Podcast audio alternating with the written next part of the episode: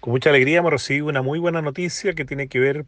con extender una política pública que ha sido realmente eficiente y que ha permitido a la gente mm, no solamente adherirse a un, a un, empleo con un contrato, a un empleo formal, sino que también en algunos casos se ha permitido mantenerse, como en el caso de las eh, mujeres trabajadoras. Me refiero a la extensión del IFE laboral que se extiende hasta el mes de junio, hasta el 30 de junio de este año. Lo mismo sucede con el Protege, que es una herramienta realmente eficaz eh, para mujeres que no quieren perder su trabajo, no quieren dejar de trabajar por no tener dónde dejar a sus hijos.